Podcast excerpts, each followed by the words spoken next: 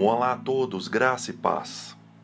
Palavra de Deus ao nosso coração hoje, que tem como tema Deixando Deus ser Deus. O que é expectativa? Segundo o dicionário Silveira Bueno, expectativa é possibilidade, probabilidade, esperança fundada em promessa. Assim estavam os filhos de Jacó mediante as promessas de libertação feitas por Deus por meio de Moisés e Arão. Eles estavam com muitas expectativas em Deus e no que ele prometera. Eles estavam certos em confiar em Deus, mas não em esperar que o processo de libertação fosse conforme aquilo que achavam ser melhor. A nossa fé e esperança precisam estar em Deus em sua plenitude. A nossa fé precisa estar no modo como ele age, na sua liderança sobre nossas vidas, no processo que nos conduz à libertação plena. Enviados por Deus, Moisés e Arão intercederam junto a Faraó pela libertação do povo da escravidão. Mas Faraó entendeu esta intercessão como afronta e reagiu.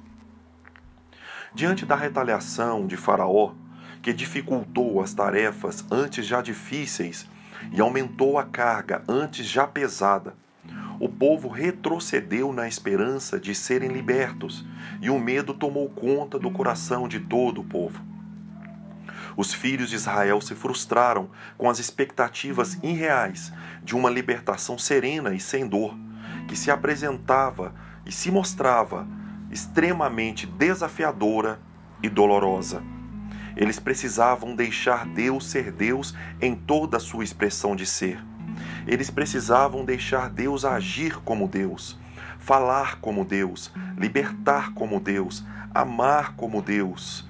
Eles precisavam deixar Deus ser Deus. Eles precisavam deixar para trás todas as falsas expectativas de um falso Deus.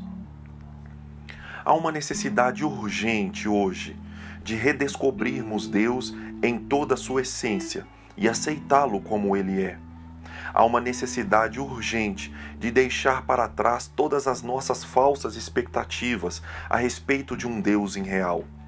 Falsas expectativas e esperanças em um Deus que nunca se manifestará. Assim, as frustrações decorrentes das falsas expectativas que criamos em Deus não nos impedirão de viver a libertação de Deus que já está em curso sobre toda a terra. Deixe Deus ser Deus e não tenha medo, tenha fé.